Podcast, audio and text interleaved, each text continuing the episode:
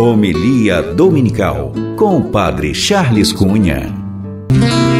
É impossível não crer em ti. É impossível não te encontrar. É impossível não fazer de ti meu ideal. Povo de Deus.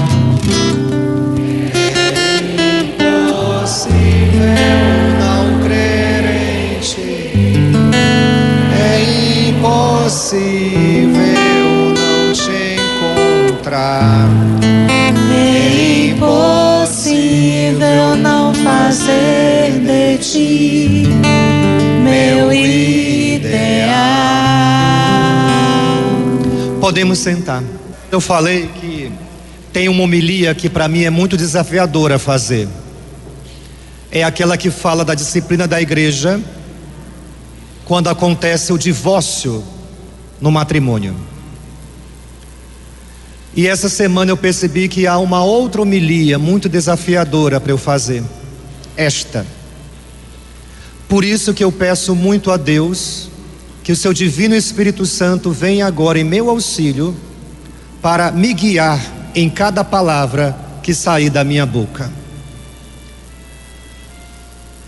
O que fazer quando nos deparamos com pessoas que não gostam da gente? Qual é a luz que a palavra de Deus hoje traz para nós na nossa relação com pessoas que não gostam de você, desejam teu mal? E essas pessoas geralmente estão presentes no nosso ambiente de trabalho.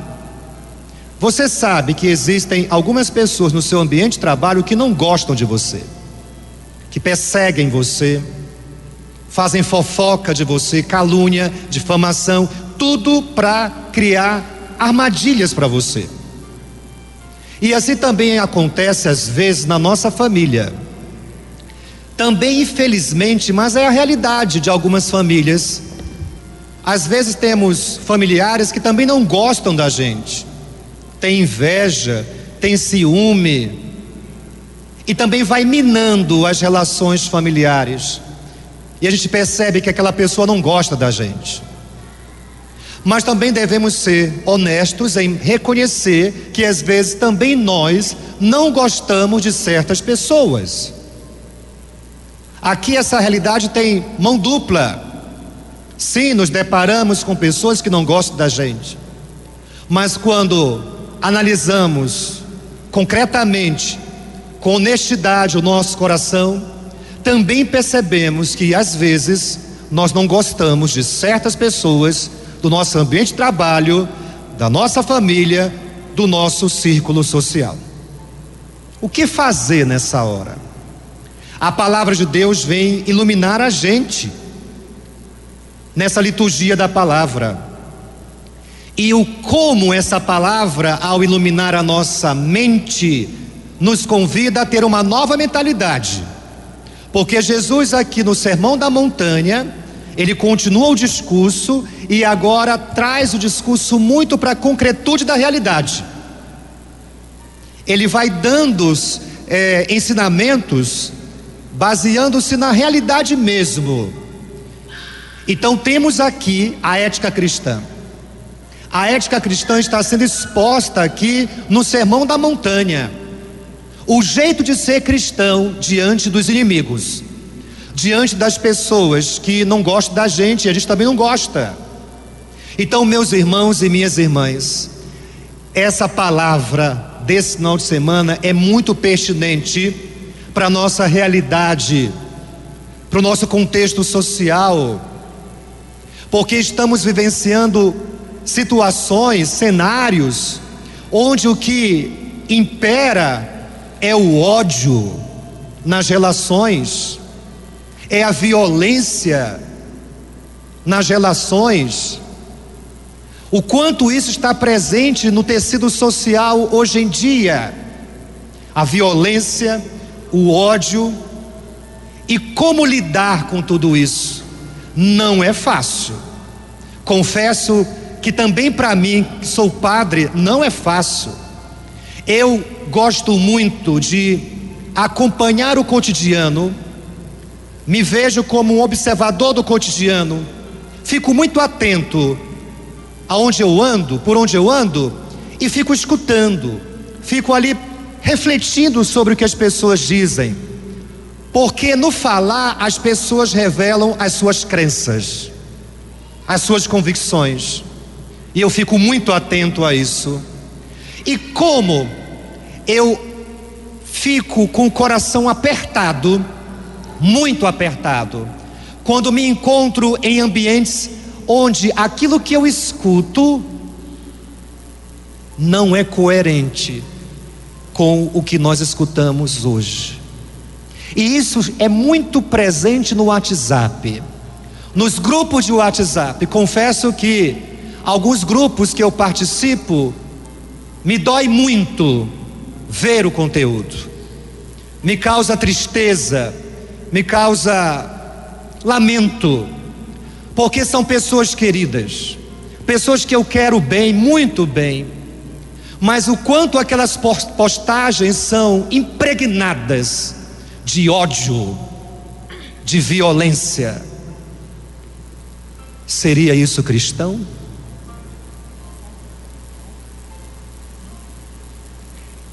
O que essas postagens, na relação com o Evangelho de hoje, têm a revelar para nós?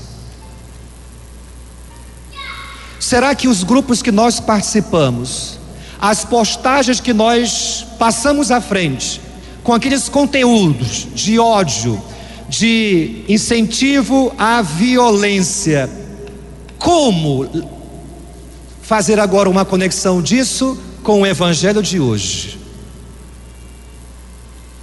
Confesso para vocês que essa semana foi muito reflexiva para mim. Vivenciei experiências muito fortes até.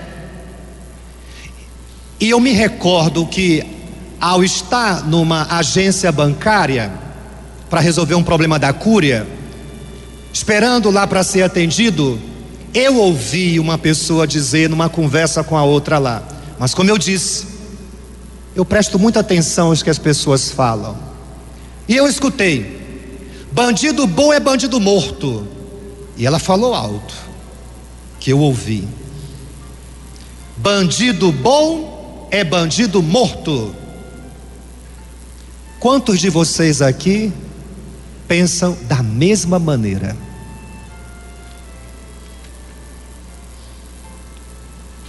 pensar assim, diante do evangelho que nós escutamos hoje, amai os vossos inimigos, como fica a nossa consciência diante disso? Como fica a nossa consciência quando também rimos, chegamos a rir, quando em certos programas televisivos de altíssima audiência se diz cancelar o CPF você também concorda com isso? Ri disso? Reze pelos seus inimigos. Jesus ensina. Deseje o bem a quem te quer o mal. Estamos vivendo numa cultura cibernética onde tem um termo muito presente agora: cancelamento. Se cancela as pessoas. E nós também, de certa forma, cancelamos as pessoas no dia a dia, nas nossas relações. Essa semana fui a um velório. Como foi doloroso para mim me dirigir para aquela criança cujo pai foi assassinado. Era um filho de uma funcionária da Cúria, um pai de família. Como é doloroso me dirigi, foi dirigir, ter me dirigido àquela criança, naquele momento, o pai estava ali, num caixão, foi assassinado, num latrocínio. Também foi doloroso no sábado retrasado, quando, ao sair da igreja e chegar em casa, recebi uma ligação. Olha, Essa pessoa aqui foi sequestrada no Eldorado. Teu amigo foi sequestrado no Eldorado. E foi parar no Brasileirinho. Está vivo, mas foi muito espancado. Roubaram o carro dele, levaram o celular, levaram o notebook. Numa, numa luta corporal com o bandido, que no momento descuidou-se da, da arma, ele enfrentou o bandido, mas ficou muito machucado nessa luta, mas conseguiu fugir. E foi ajudado pelos moradores do ramal do Brasileirinho. Por isso que essa homilia é difícil para mim.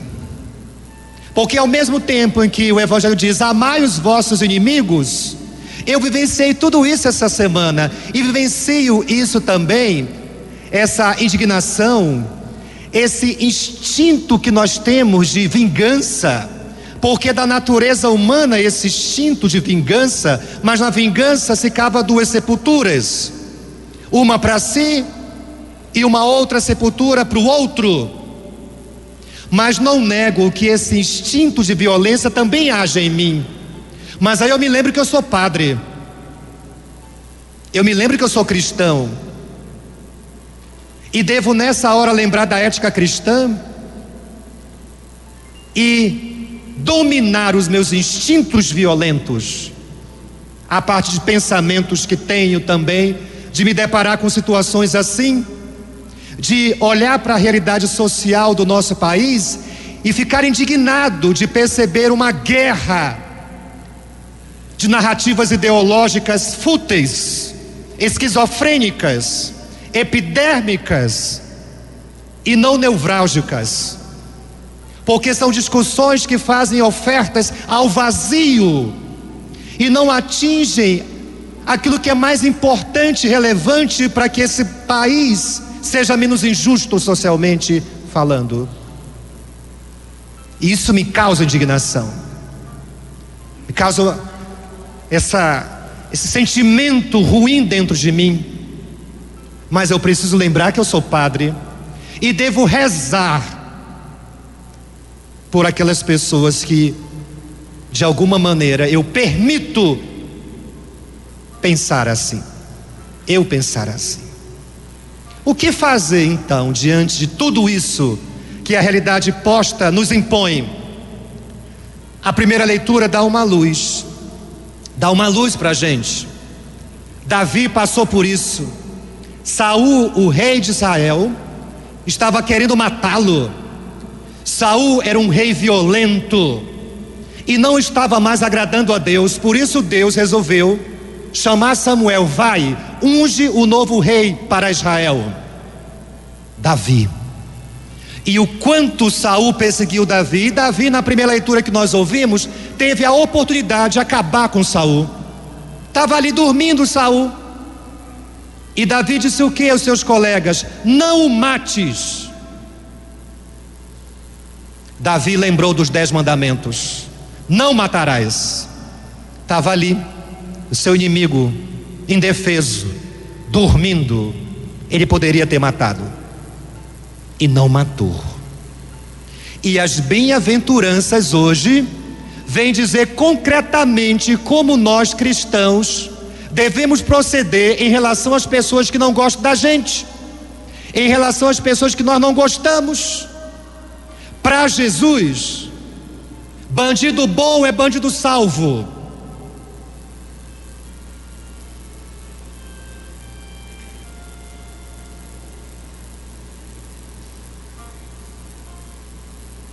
O que ele fez na cruz com aquele bandido? Hoje estarás comigo no paraíso. Como foi doloroso, eu ainda me lembro o dia em que eu estive na delegacia geral dando uma formação que me pediram uma palestra. E na saída, naquela operação que ali estavam sendo apresentados aqueles jovens. Eu ainda me lembro quando me disseram, padre, não tenha pena não. Para eles matarem um, é rapidinho. E agora? Bandido bom, bandido morto? Ou bandido bom, bandido salvo? Eis a questão. O que fazer diante de toda essa crença que nós temos? A realidade que está posta aí. O que vamos fazer a partir do evangelho que nós ouvimos hoje? Seria o caminho, o que podemos fazer?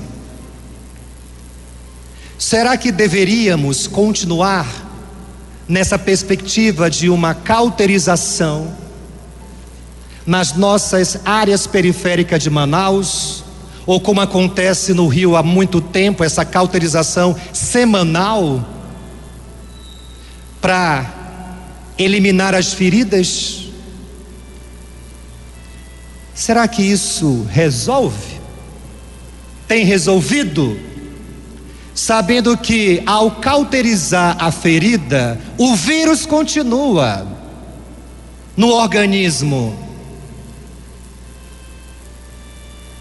E quando o vírus continua no organismo, a ferida volta. Onde estão os coronéis, os barões do tráfico de drogas? Onde moram a rede de apoio do crime organizado?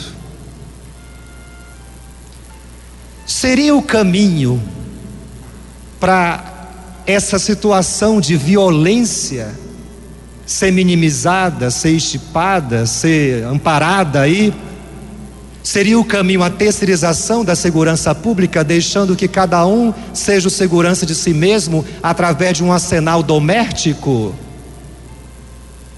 Pode ser esse o caminho para a pacificação social? Quem pode comprar esse arsenal? A sua diarista a sua empregada doméstica que sai lá da zona leste, da zona norte, que pega um ônibus, um transporte coletivo e é assaltada dentro do ônibus, quem vai fazer essa segurança dela? Se o que ela ganha mal dá para a sua subsistência. Seria esse o caminho da pacificação social? Seria o caminho da pacificação social diminuir a maioridade penal? Sim. Vamos por aí. Porque lugar de jovem pobre e negro nesse país é na prisão, quando não morto. E não na faculdade. Se for para a faculdade, para a faculdade do crime, nas universidades, que são muitas vezes as nossas penitenciárias. Será que é assim que vamos conseguir pacificar a nossa sociedade? Será que é isso que nós, como cristãos, seguidores de Jesus Cristo, Cristo, vamos manifestar o nosso amor aos inimigos? O que é amar os inimigos? Eis a questão posta, que cada um hoje, à luz do Evangelho, olhando para a realidade, possa deixar que Jesus te ajude a realmente ser instrumento de paz, como Gandhi foi, como Martin Luther King foi, como o Papa João Paulo II, quando foi baleado, foi na prisão visitar e perdoar aquele que atirou nele. E como muitas pessoas que eu conheço que tinham razões, muitas razões, para eliminar o seu inimigo, deram um jeito de perdoar os seus inimigos, deixando a justiça dos homens acontecer, que tem que acontecer. O criminoso tem que pagar pelo crime com a vida, mas a justiça de Deus é misericórdia. A justiça de Deus é perdão porque somente o perdão pode libertar o ser humano do cárcere da mágoa. Então vamos ficar de pé e vamos agora rezar, pedindo a Jesus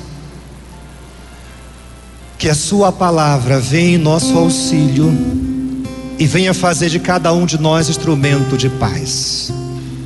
Porque é para isso que o cristão existe para ser, para ser instrumento de paz. E assim eu convido você que está em casa, acompanhando pelas redes sociais, pela Rádio Rio Mar, vamos juntos. Rezar cantando pela paz, rezar para que sejamos não instrumentos de ódio, de violência e de hostilidade, mas para que o cristão se torne, por vocação, instrumento de paz. Canta, povo de Deus, Senhor.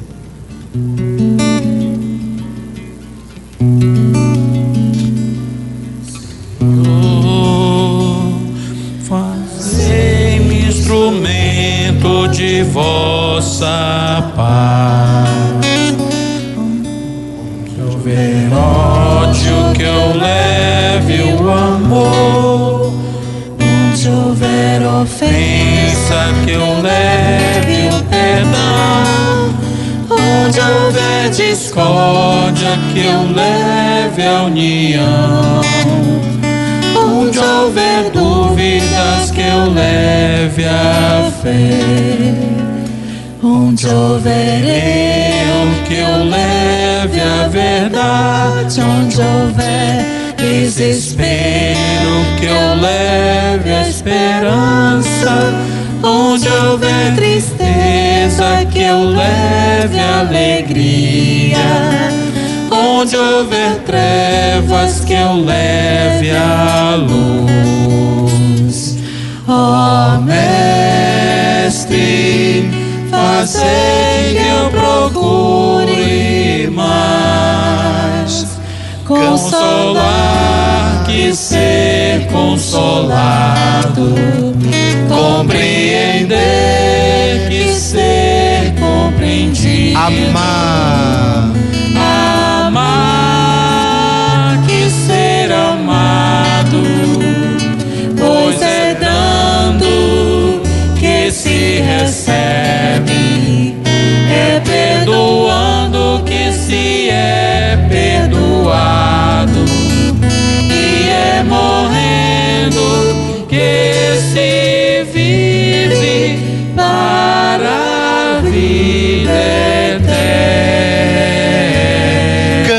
povo de Deus, ó Mestre, solta a tua voz. ó mestre.